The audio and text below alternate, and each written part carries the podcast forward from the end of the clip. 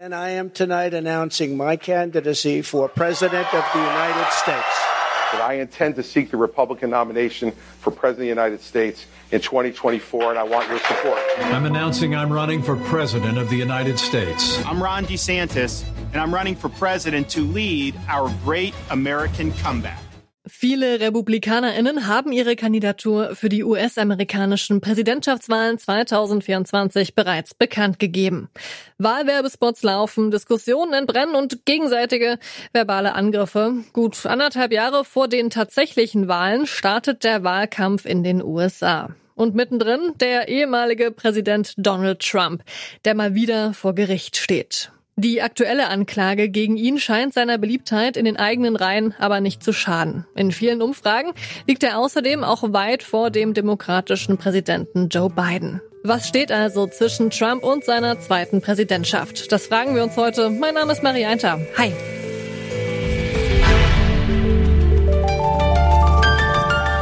Zurück zum Thema.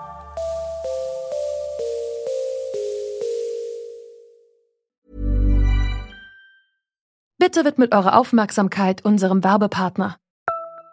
Die Suche nach geeigneten Mitarbeitenden kann viel Zeit in Anspruch nehmen, muss sie aber nicht unbedingt, denn man kann sich helfen lassen.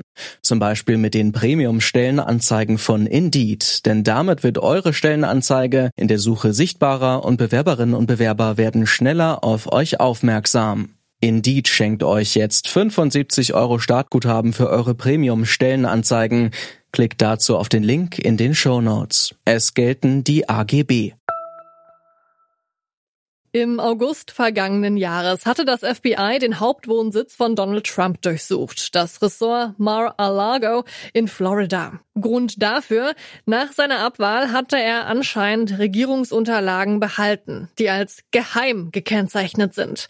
Deswegen und weil er die Ermittlungen behindert haben soll, ist Trump nun in 37 Punkten angeklagt. Dazu kommen zahlreiche weitere Verfahren wegen anderer Delikte.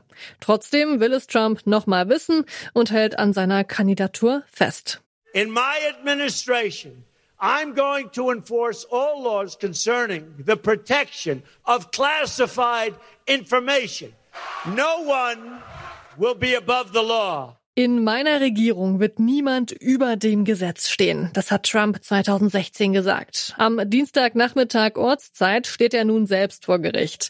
Wie wahrscheinlich es ist, dass er tatsächlich verurteilt wird, das habe ich Oliver Lemke gefragt. Er lehrt Politikwissenschaften an der Ruhr-Universität Bochum. Lemke meint? Wenn man seinem früheren Justizminister glaubt, dann stehen die Dinge für ihn nicht gut. Barr hat sinngemäß gesagt, wenn auch nur die Hälfte von dem stimmt, was ihm vorgeworfen wird, dann ist er toast, also dann ist er erledigt. Das hat jetzt eine Qualität, das ist ernst. Und das kann natürlich dazu führen, äh, dass Trump in einem Prozess tatsächlich als erster Präsident verurteilt wird. Was dabei rauskommt, weiß natürlich im Moment niemand, aber es ist jetzt die Aufgabe der Verteidigung und es ist Hochnot an der Zeit, dass sie versucht, diese Punkte jeweils für sich zu entkräften. Denn jeder einzelne Punkt ist ein sehr seriöser Punkt. Praktisch bei jedem einzelnen Vorwurf droht ihm, salopp formuliert, mehrjähriger Knast. Es gibt also einiges abzuwägen. Äh, falls Donald Trump aber verurteilt werden sollte, kann er dann trotzdem zur Präsidentschaft oder als Präsidentschaftskandidat zur Wahl im November 2024 antreten?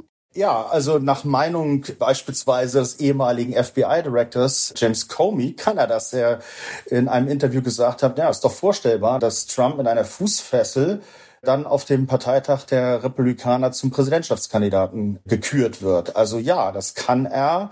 Und das bringt natürlich eine eigene Dynamik rein. Trumps Ansehen hat das aber nicht geschadet. 80 Prozent der republikanischen Wählerinnen finden, er sollte trotz der Anklagen als Präsident zur Wahl stehen dürfen. In Umfragen zu den Vorwahlen der Republikanischen Partei hat Trump einen weiten Vorsprung vor dem zweitplatzierten Ron DeSantis.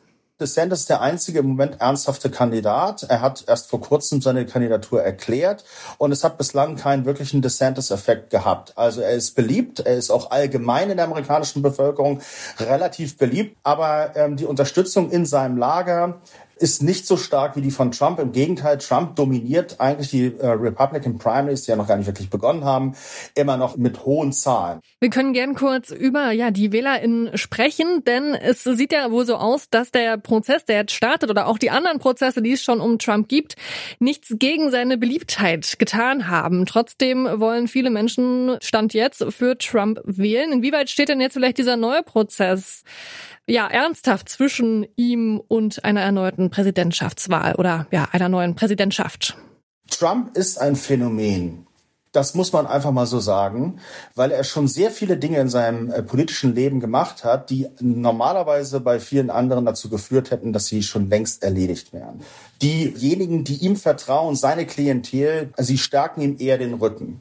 So, in den Primaries ist das für ihn vielleicht sogar sozusagen ein Vorteil.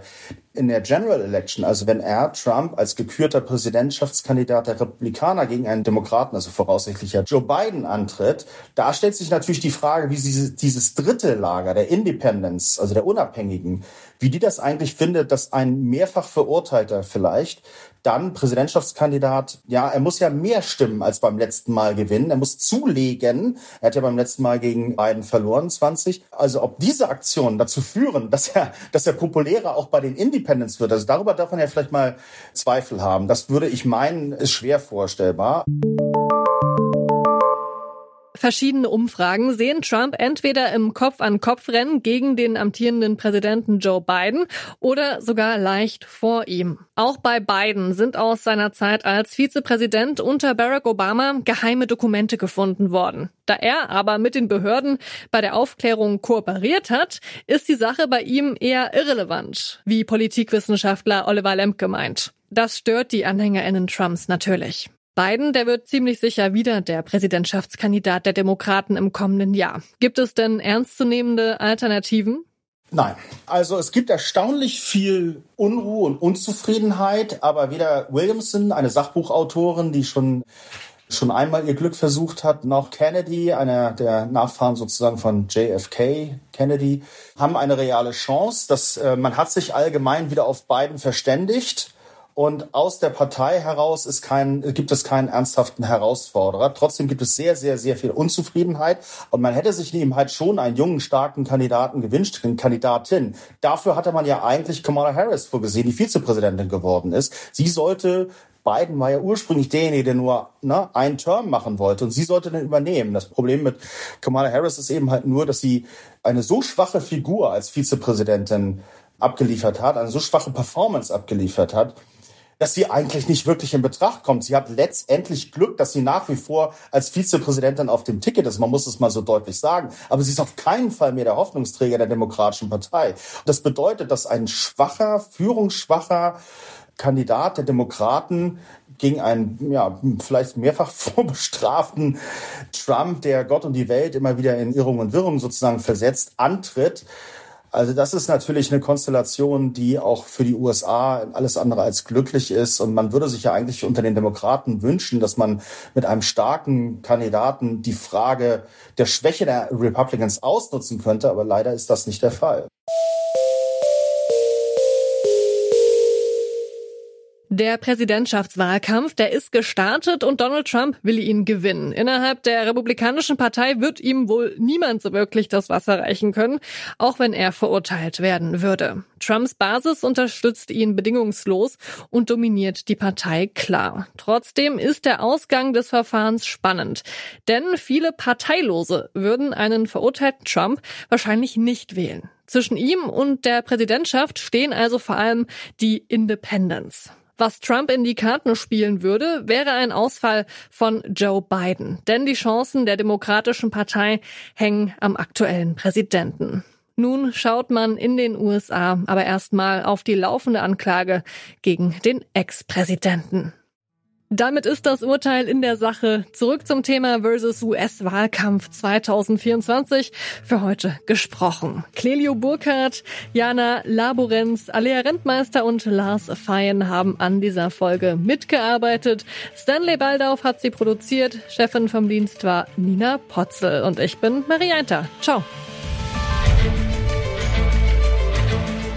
Zurück zum Thema vom Podcast Radio Detektor FM.